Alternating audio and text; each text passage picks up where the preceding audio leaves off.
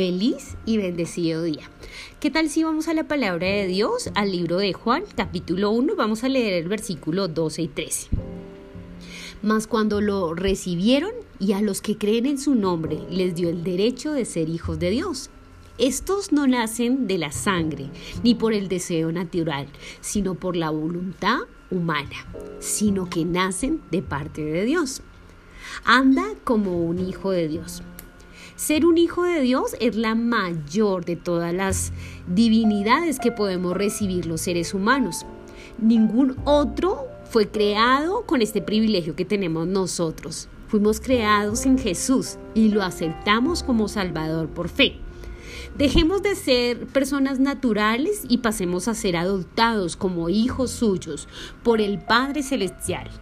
Cuando tú y yo recibimos esta adopción a través del gran amor de Dios por medio de su unigénito Hijo Jesús, nos convertimos en personas fantásticas. El que es nacido de Dios puede andar en su presencia, confiado y siendo aún cada vez más parecido a nuestro Señor Jesús. Así, nuestras metas se podrán cumplir si fijamos nuestra atención en el Hijo de Dios, encontramos en nuestro patrón el mejor ejemplo para agradar a Dios y Padre Celestial. A lo largo de nuestra caminar por la fe y con el perfeccionamiento que proviene de Dios. Vamos adquiriendo aspectos de carácter que se parecerán cada día formándonos al carácter de Cristo para ser semejantes al Hijo unigénito del amado Padre Celestial. Así que hoy decidamos andar y vivir como un hijo de Dios. Quiero enseñarte cinco cosas que tú y yo tenemos que hacer a partir de hoy para empezar a andar de esa manera. La primera de ellas, si aún no has recibido a Jesús como tu Señor en tu corazón, este es el primer paso que tienes que hacer. Recíbelo hoy en tu corazón. Dile, Señor, entra a mi vida. La segunda es arrepentirte de tus errores, creer que Jesús te acepta, que hoy puedes ser parte de la familia de Dios. Dice la palabra de Dios que con el corazón se cree, pero con la boca se confiesa para salvación. Tercero, Jesús es la mejor referencia para aprender a ser un mejor hijo de Dios. Conocer más a través de la palabra de Dios te va a permitir vivir de acuerdo conforme el propósito de Dios. Cuarto, busca acercarte a Dios diariamente. Muestra en práctica tu amor y dedicación para con Dios. Tómate tiempo para orar, para leer la palabra y para meditar en ella. Y quinto y último, agrégate junto a otros hermanos en la fe. Claro que sí. Ve a una iglesia, empiézate a congregar, busca conocer más de tus pastores. Así vas a poder amar y servir a Dios en la manera que Él quiere que tú le sirvas. Entonces, si tú y yo hacemos esto, podremos declarar que andamos como hijos de Dios. ¿Qué tal si inclinas un momento ahí tus ojos donde estás y tu cabeza y declaras conmigo, Señor, Hoy quiero darte muchas gracias por haberme aceptado como tu hijo en esta gran familia, la familia de Dios. Por tu gracia en Jesús puedo recibir el perdón y salvación para estar siempre junto a ti. Ayúdame a andar en toda mi vida conforme a tu voluntad. Hoy decido honrarte y bendecirte en el nombre de Jesús. Amén. Que la bendición de Dios sea sobre ti y sobre toda tu familia en Cristo Jesús, cielos abiertos en este día.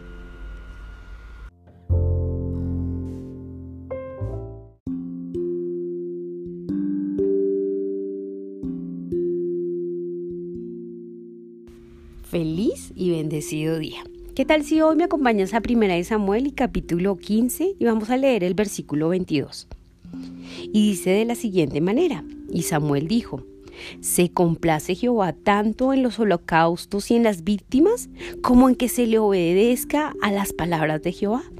Ciertamente, obedecer es mejor que los sacrificios y el prestar atención más que la grosura de los carneros. Así que esa palabra la podríamos titular obedecer es mejor que los sacrificios. Una de las mejores preguntas que tú y yo nos podríamos hacer en esta mañana es preguntarnos si al leer la Biblia, ¿qué es lo que estamos aprendiendo de Dios? ¿Conocemos más íntimamente a Dios cuando leemos acerca de sus emociones y de sus deseos revelados a través de la palabra de Dios? En Primera de Samuel capítulo 15 leemos que a Dios le pesó haber hecho rey a Saúl debido a su desobediencia. Sin embargo, Dios se complace cuando tú y yo como hijos amados escuchamos y obedecemos sus mandamientos. Y si nos preguntamos, ¿qué vio Dios en David? ¿Qué tenía de mejor, mejor que Saúl? Porque no era por la fuerza que tuviera David o porque era más guapo, o porque era mejor o porque era más capaz. No por su linaje, no por su nivel socioeconómico.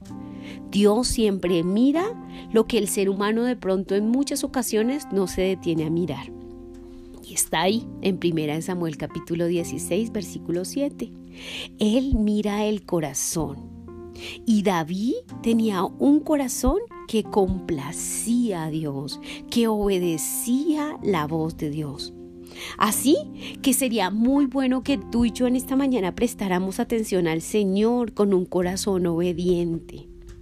En esta mañana poder aprender que solo así podemos servir y podemos complacer a Dios a través de la obediencia no a través de lo que podamos estar haciendo o diciendo. Dios mira las altitudes de nuestro corazón.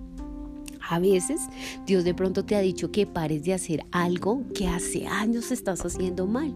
Y sin embargo nos ponemos audífonos o le subimos más al volumen de la canción para cesar la voz de Dios. Esto le pasó a Saúl. Saúl desafortunadamente tuvo más temor del que dirían, del pueblo, cuando dijo, salvemos a lo mejor del ganado, salvemos algunas riquezas, algunos tesoros, y supuestamente para agradar a Dios.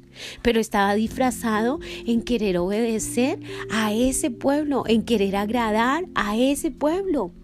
Es por eso que en esta mañana mi invitación es no pensemos tanto en el que dirán detengámonos a obedecer a Dios, a tener ese corazón que pueda llenar a Dios de gozo y de amor. ¿Sabes? Cuando tú y yo permitimos que el Señor actúe en nosotros y escuchamos apaciblemente esa voz, podremos recibir de Él todo el favor y el amor que necesitamos. Que en esta mañana tu vida sea llena de sabiduría y de obediencia y recuerda que Dios se complace más en la obediencia que en el sacrificio. Dios te bendiga.